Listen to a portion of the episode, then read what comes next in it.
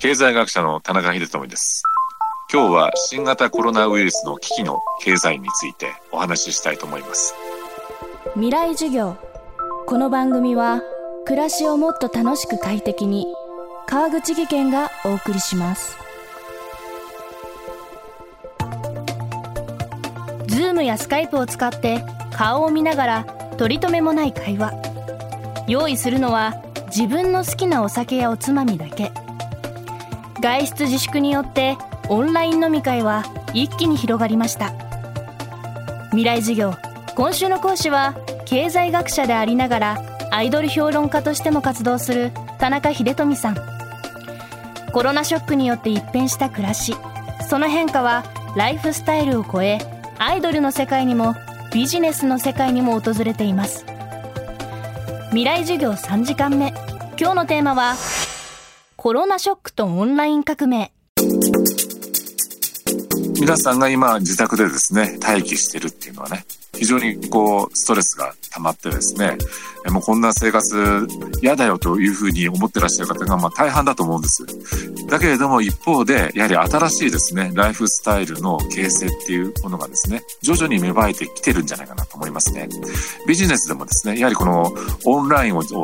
活用してですね、新しいビジネスを展開しようっていうですね、ことも見えてきます。あの、私、あの、アイドル研究もやってますんで、例えばアイドルの人っていうのはですね、もう今、ライブができなくなってしまって、そうするとですね、当然このライブのですね、まあ、入場料収入も落ち込み、まあ、取れませんし、また、あの、物販もできませんからね。ところが、まあ、オンラインでも使ってですね、例えば、アイドルの人はですね、自分の写真、これチェキって言うんですけどね、これを、こう、オンラインで売ると。で、いろんな、あの、T シャツも売ると。で、まあ、昔からやってたんですけど、それをですね、なんて言いますかね、アイドル自身が自分で、こう、動画を撮ってですね、さあさあいらっしゃいいらっしゃいみたいなね、売り始めるんですよ。そうすると、お宅の人がですね、喜んで、いっぱい買って即日、ソールドアウトみたいな現象がもう頻繁に起こってます。そういったことを見るとですね、オンラインを活かしながら、旧来のビジネスのノウハウをそこにうまく巧みに織り込んでビジネス展開していく可能性が今なんか芽生えつつあるかなと思いますよね。あと、ライフスタイルもかなり変わってくると思うんですよね。巣ごもり消費って言われてるんですが、そういったものの加速っていうのがですね、今後もこのコロナウイルス危機が収束した後もですね、かなりの規模で残るんじゃないかなって僕は思ってます。リーマンショックの時に、実は、えー、世界中で起こった現象の一つは SNS とかですね、まあ、インターネットを使ったあのコミュニケーションが爆発的に広がったんですよ。え、それはどうしてかっていうとですね、やはりこう、ネットを使った方が、いろんなもの、音楽でも、えー、映画でもですね、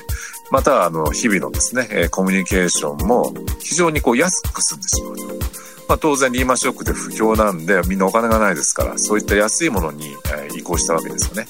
でそれが、えー、今日におけるこの SNS だとか、まあ、インターネット中心の社会が形成されてきた大きな動員だったわけです。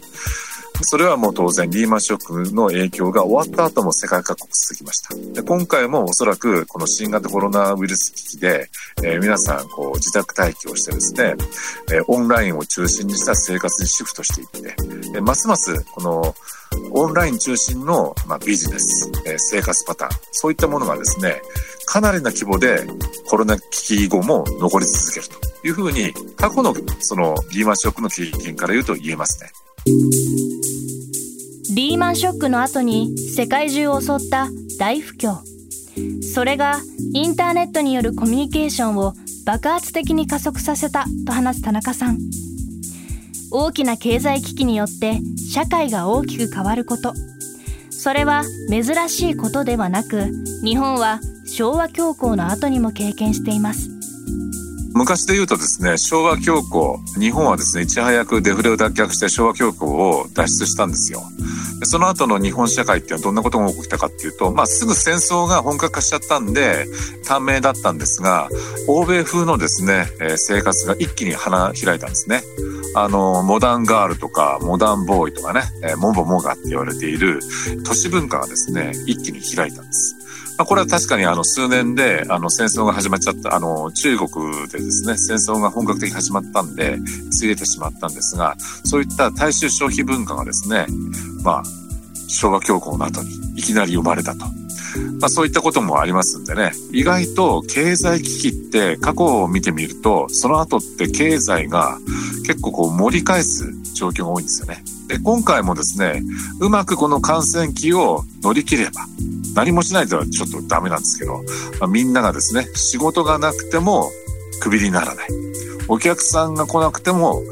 お店が倒産しないと。こういったですね、政策を、えー、給付金政策だとか、減税だとか、または社会保険料の、まあ、猶予であるとか、まあ、そんないろんなですね、政策を組み合わせることによって実現できれば、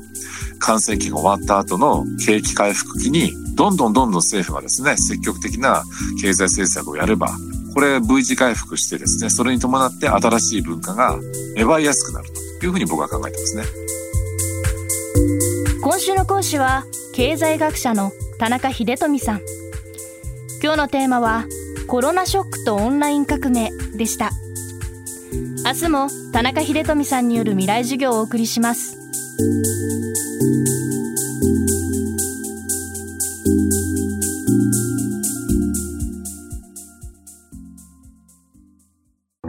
川口技研階段での転落大きな怪我につながるので怖いですよね